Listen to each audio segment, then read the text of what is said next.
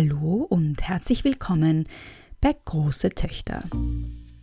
Ich melde mich heute wieder bei euch mit einer Spezialfolge zum Thema Corona-Krise und zwar mit der Künstlerin, Kunsttherapeutin und alleinerziehenden Mutter Anja Bachel.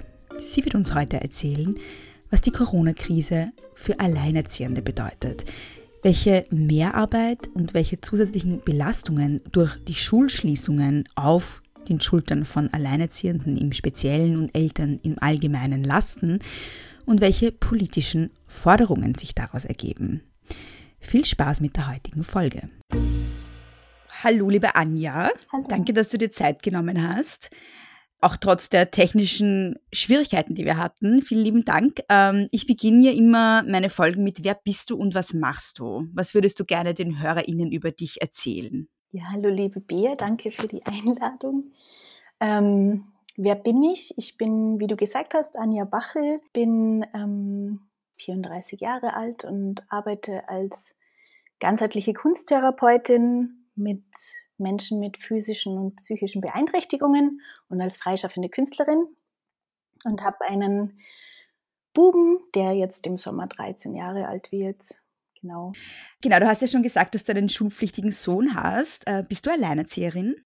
Ja, um es kurz zu beantworten, wenn ich darauf eingehen darf, dann ähm, glaube ich, ist das eine irrsinnig wichtige Frage, weil über diese Definition des Alleinerzieherin-Sein schon so viel Identifikation auf vielen Ebenen stattfindet. Mhm. Identifikation im Sinne von Stigmata oder Vorstellungen und Erwartungen.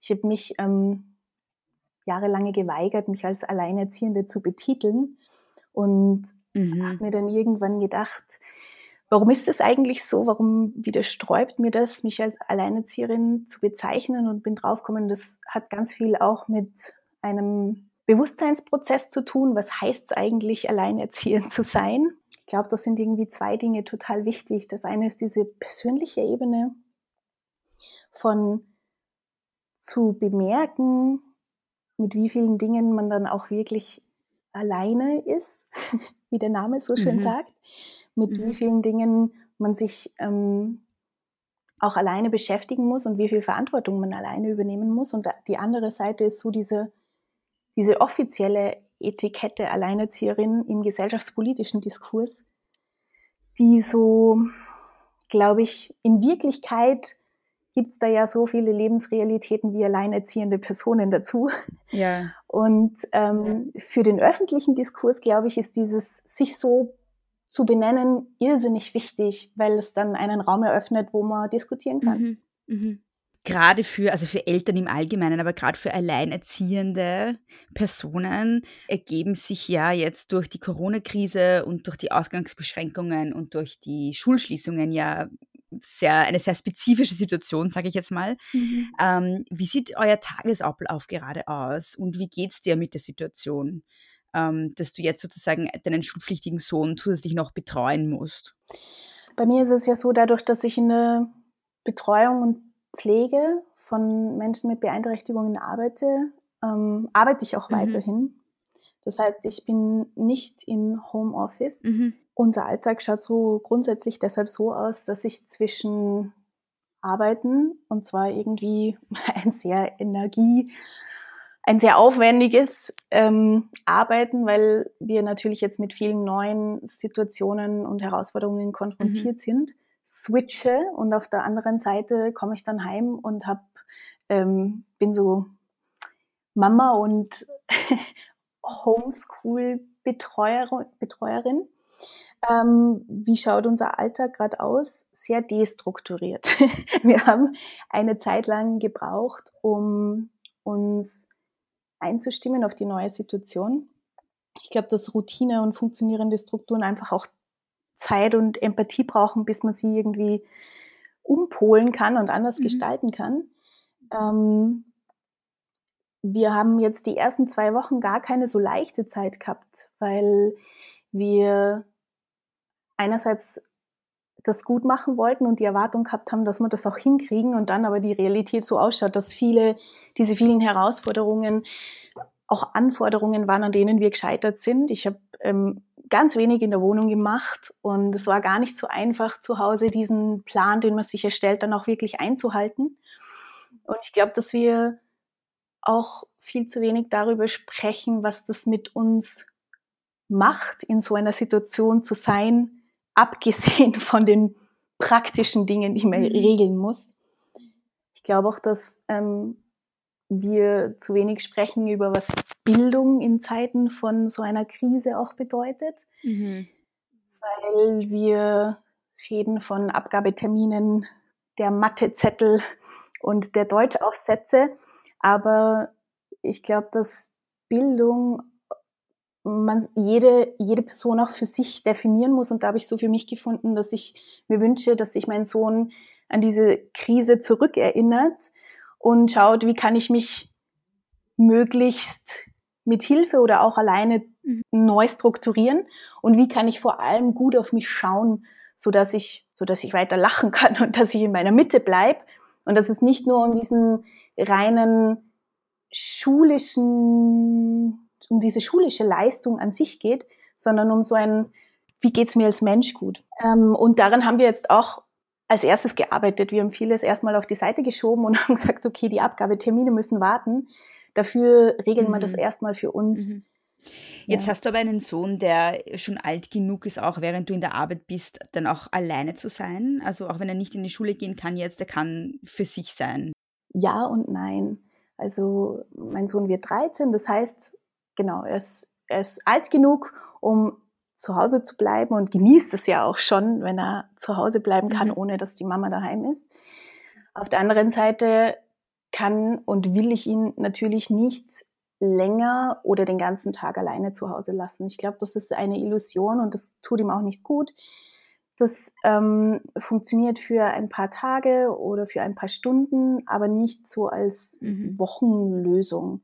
Das ist eine zu lange Zeit und eine zu großen, ein zu mhm. großer mhm, Anspruch. Ich verstehe, ja. Gibt es an und für sich noch die Möglichkeit äh, für Schülerinnen und Schüler in die Schule zu gehen? Soweit ich weiß, ähm, besteht ja theoretisch noch die Möglichkeit, die Kinder dann trotzdem ähm, in der Schule betreuen zu lassen, oder?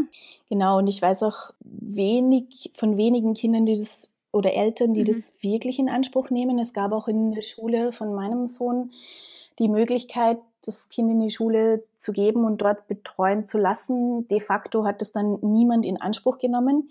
Ich glaube, dass auch da dann so ein bisschen ein, ein, ein, ein Druck entsteht, das ja. nicht zu machen. Natürlich erstens, weil man, weil man es nicht möchte und das so gut wie möglich so regeln möchte, dass, dass man halt zu Hause bleiben kann mit wenig Kontakt mit den anderen.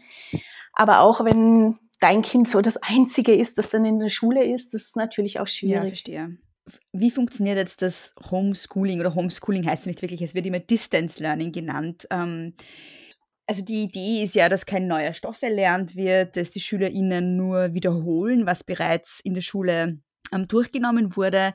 Wie geht es deinem Sohn damit? Ist es, wie funktioniert das? Ist es äh, alleine zu schaffen oder braucht er da sehr viel Unterstützung von dir? Ähm, mein Sohn braucht viel Unterstützung. Erstens, weil er jemand ist, der generell dem man helfen muss, dass er selber lernen kann. Also der braucht vor allem, wenn es um neue Strukturen geht, erstmal Begleitung. Ähm, aber auch, es gab ja dann, es ist ja nicht so, dass du de facto nur diesen Mathezettel hast, den du ausfüllen musst, sondern du musst dich ja orientieren in den Me Medien wie E-Mail oder du musst muss herausfinden, wie funktioniert eigentlich ein Drucker, wie geht es, dass ich das dann wieder einscanne und ans E-Mail anhänge. Das heißt, die LehrerInnen hatten ja wenig Zeit, sich damit zu befassen, wie möchten wir das bestmöglich gestalten. Ähm, das merkt man natürlich daran, dass auch jeder Lehrer und jede Lehrerin einen anderen Weg gewählt haben, um ähm, E-Mails auszuschicken, Aufgaben auszuschicken. Ähm, für mich selbst war das sehr komplex zu kompliziert und komplex zu verstehen, wer wo was hinschickt und eine Riesenaufgabe, sich das erstmal anzuschauen, wie komme ich an alle Informationen, die ich brauche, wo hefte ich die dann ab, damit ich den Überblick habe. Mm, ich glaube, also ich habe mich auch schon mit anderen ähm, Personen darüber unterhalten und es geht vielen so, dass man sagt, das ist nicht komplett alleine schaffbar. Also natürlich, natürlich merkt man, hat ein Kind ja. die Betreuung und Begleitung zu Hause und wie stark und wie zeitintensiv oder passiert es nicht. Und da geht es halt schon auch ganz allgemein um so Rahmenbedingungen schaffen. Ähm, kann ich, kann ich meinem, mein, meiner Mama oder meinem Papa eine Frage stellen oder ist die gar nicht zu Hause? Und muss ich mir dazwischen ein Essen kochen oder steht es dann einfach am Tisch? Also das sind so kleine Dinge, die zu einem großen Gefüge beitragen, ob es dann wirklich funktioniert oder nicht. Ähm, welche Schwierigkeiten gab es für Alleinerziehende bereits vor der Corona-Krise und welche haben sich sozusagen verschärft oder welche neuen Schwierigkeiten und Belastungen sind jetzt auch dazugekommen, so ganz allgemein zusammengefasst? ja, where to start? ja, ja, ich weiß. ich glaube, grundsätzlich ist es so, dass wir in einem sehr veralteten Gesellschaftssystem überhaupt leben, in dem es einfach noch immer ganz viele Gewinnerinnen und Verliererinnen dieses Systems gibt. Das einfach nicht der Diversität und den unterschiedlich gestalteten Familienkonzepten ähm, angepasst ist, die es in der Realität aber gibt. Also da hinken wir generell schon von der Basis her massiv nach. Es ist viel ausgerichtet auf dieses so ähm, Mutter, Vater, Kind, eine Person geht arbeiten. Was sehr, sehr schade ist, denn ich bin ja der Meinung, dass in diesen unterschiedlichen Modellen einfach auch die Chance liegt, ähm, an einem Gefüge zu arbeiten, das dann für alle gut läuft. Ähm, was gab es für alleinerziehende Personen schon vorher für Probleme? Vielleicht um das Wichtigste oder eins der wichtigsten Themen gleich anzusprechen, ist natürlich ähm, das, die, die Finanzen. Ähm, wie kann ich mir als alleinerziehende Person einen Alltag oder ein Leben so gestalten, dass es ausreicht? Wenn man alleine ist und viele Dinge von Wohnung bis über Fortbewegungsmittel, sei es das Fahrrad, die Fahrradreparatur oder auch die, das Auto, bis hin zu Lebensmittel und Freizeitgestaltung, was auch immer, ähm, leisten. Natürlich macht das einen Unterschied, ist man da zu zweit oder ist man alleine und das macht einen gravierenden Unterschied. Und das führt mich dann gleich weiter zu den Ressourcen, die man dann über hat, weil mhm. Mhm. wenn ich alleine bin mit einem Kind oder mit mehreren Kindern, dann muss ich mehr arbeiten, um Kosten abzudecken. Das heißt, ich habe ähm, erstens weniger Zeitwohlstand, weniger Zeitressourcen, ähm, um mich zu erholen, um mit meinem Kind Hausübung zu machen, um zu kochen, mhm. um den Haushalt zu machen. Und ich glaube, es ist so eine, eine ganz grausliche Abwärtsspirale, mhm. ähm, die der Ressourcen, denn das eine bedingt unmittelbar immer das andere. Mhm. Also jemand, der erschöpft ist von der Arbeit, kann natürlich am Abend weniger, sich noch auf weniger einlassen, als wenn ich gut ausgeschlafen bin und vielleicht schon eine Runde laufen war und ein gutes Buch gelesen habe. Natürlich sind es zwei Extreme, aber in Wirklichkeit schaut das ganz oft so aus. Ich glaube, das ist zwischen, wir haben halt so Identifikationsplattformen, die viel mit Inszenierung im Moment zu tun haben. Auf der einen Seite diese ich, ich hasse dieses Wort, aber ich benutze es jetzt extra Powerfrau, die ähm, de, den Haushalt, das Kind und die Selbstverwirklichung neben Arbeit so alles schafft. Und auf der anderen Seite so diese sch schwierige andere Situation, die ebenfalls mit vielen Bildern behaftet ist. Und in der Mitte, in diesem Graubereich, glaube ich, finden sich die vielen realen Lebenswelten finden da statt, über die wir zu wenig sprechen. Natürlich dienen solche Identifikationsplattformen oft auch als Schutz, weil viel geht es auch in dieser ganzen Debatte der alleinerziehenden Personen auch um Sichtbarkeit. Und mit Sicht, wenn ich mich sichtbar mache, dann zeige ich mich und dann mache ich mich auch automatisch angreifbar. Das heißt, mir so eine Maske überzustülpen, das ist halt auch ein Schutz vor ähm, sich angreifbar machen. Mhm. Es hilft aber nicht viel, einen Diskurs zu starten oder halt auch im Austausch zu bleiben oder so an der eigenen Lebendigkeit dran zu bleiben, ähm, sich, dem, sich dem nicht zu stellen. Wir haben halt, glaube ich, auch ganz viele patriale Strukturen internalisiert, an denen wir ständig scheitern und feministische Forderungen, das fällt mir oft auf, werden so als extrem dargestellt. ähm, weil uns ständig irgendwie suggeriert wird, wie was auszuschauen hat und dass das ja eigentlich funktionieren müsste, die Realität aber ganz oft anders ausschaut. Und so finde ich das sehr paradox, dass wir, wenn wir feministische Forderungen stellen, das oft so eine als Extremforderung dar, dargestellt wird und in Wirklichkeit, ich finde, wir arbeiten aber an der Basis erst.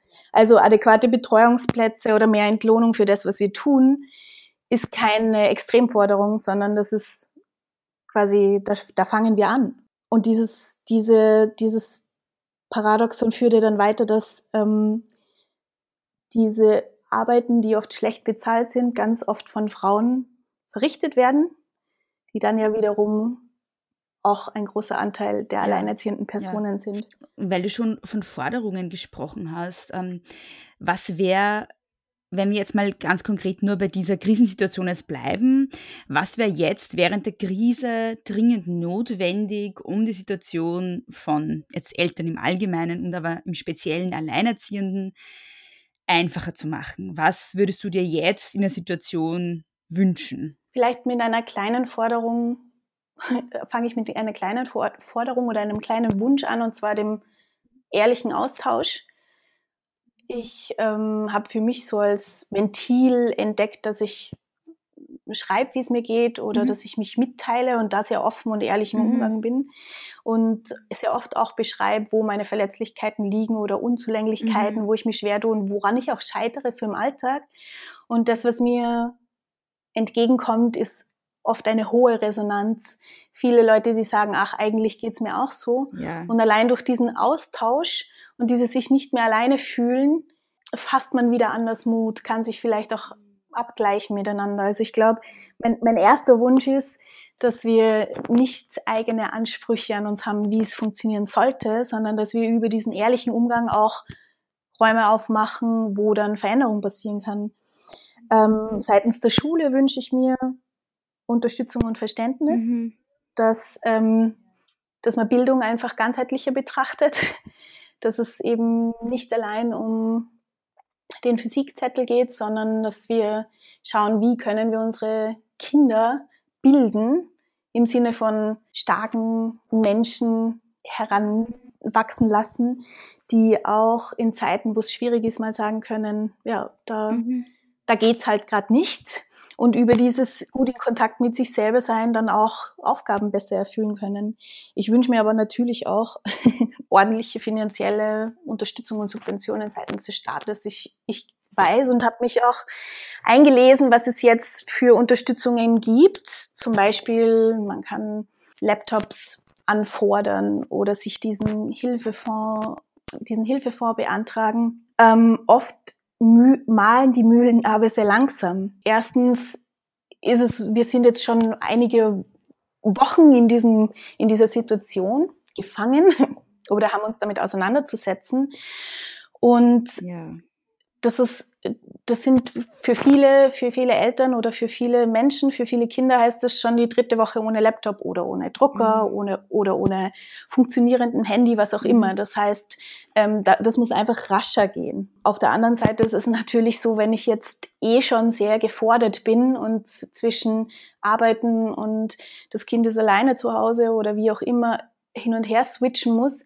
Und dann muss ich mir noch Formulare aus dem mhm. Internet raussuchen und schauen, wie ich das alles zusammensuche. Da sind wir wieder bei den Ressourcen. Also die Leute, die die Ressourcen sowieso diese Energien schon nicht haben können, nicht haben, sondern nicht haben können, sind ja dann wieder die, die eigentlich sich jetzt noch extra bemühen mussten, um an Unterstützungen ranzukommen. Ach, ja, ja. Mhm.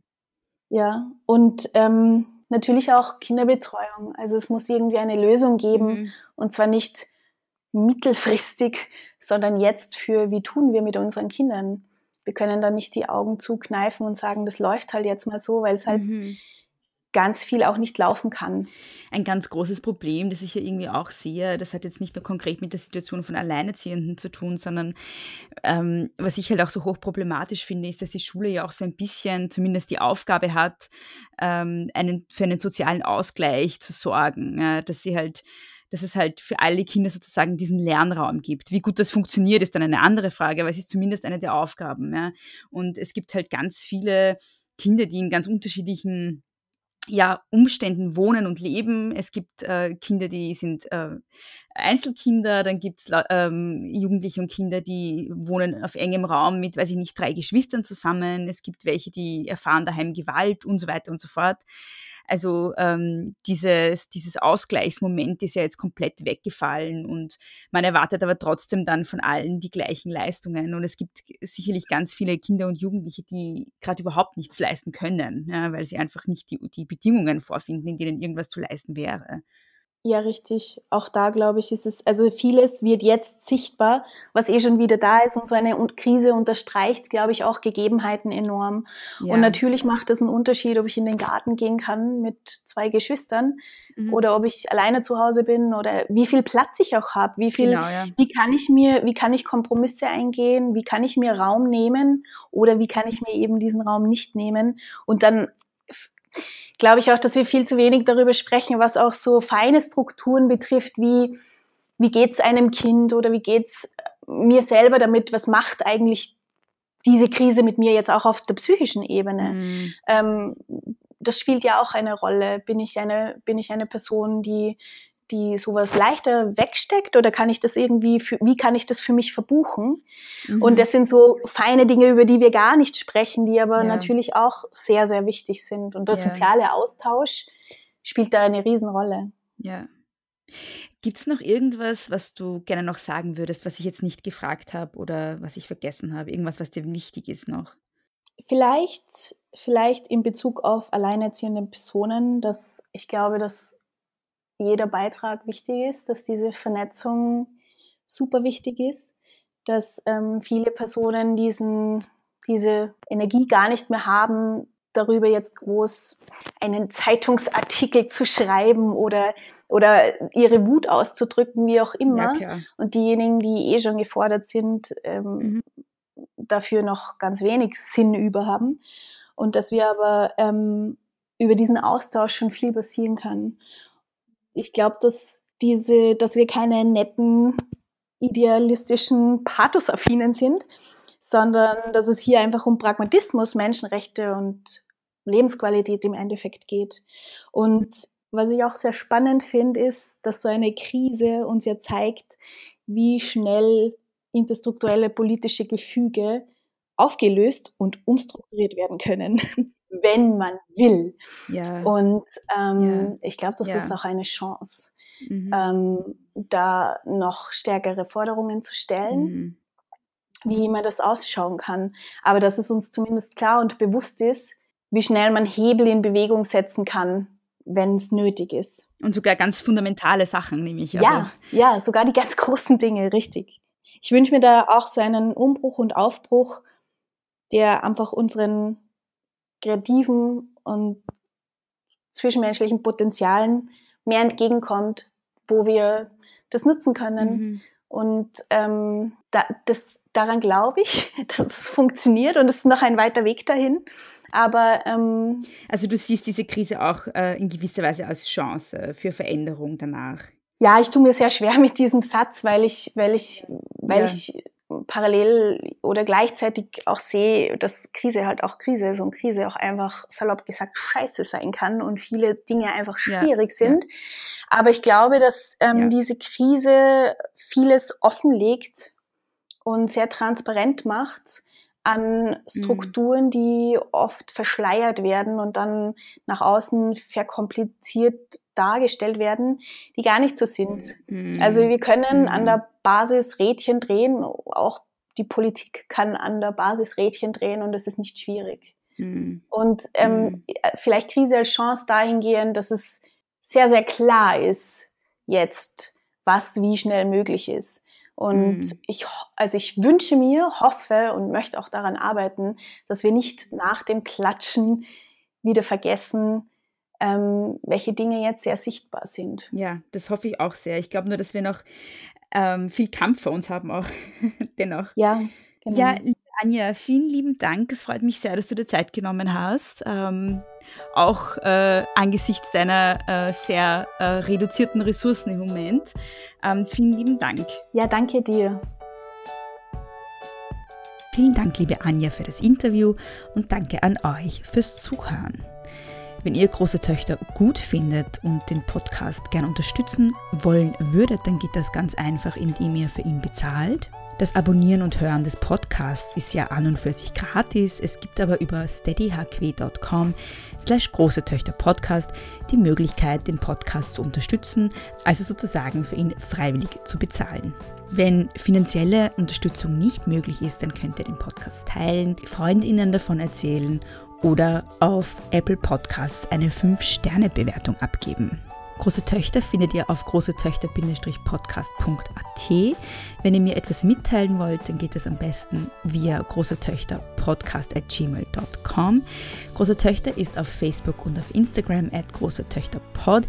Ich bin auf Twitter und Instagram at Frau Frasel. Nicht vergessen, abonnieren. Wie gesagt, das ist gratis. Dann verpasst ihr auch keine neuen Folgen. Und bis zum nächsten Mal nicht kleinkriegen lassen.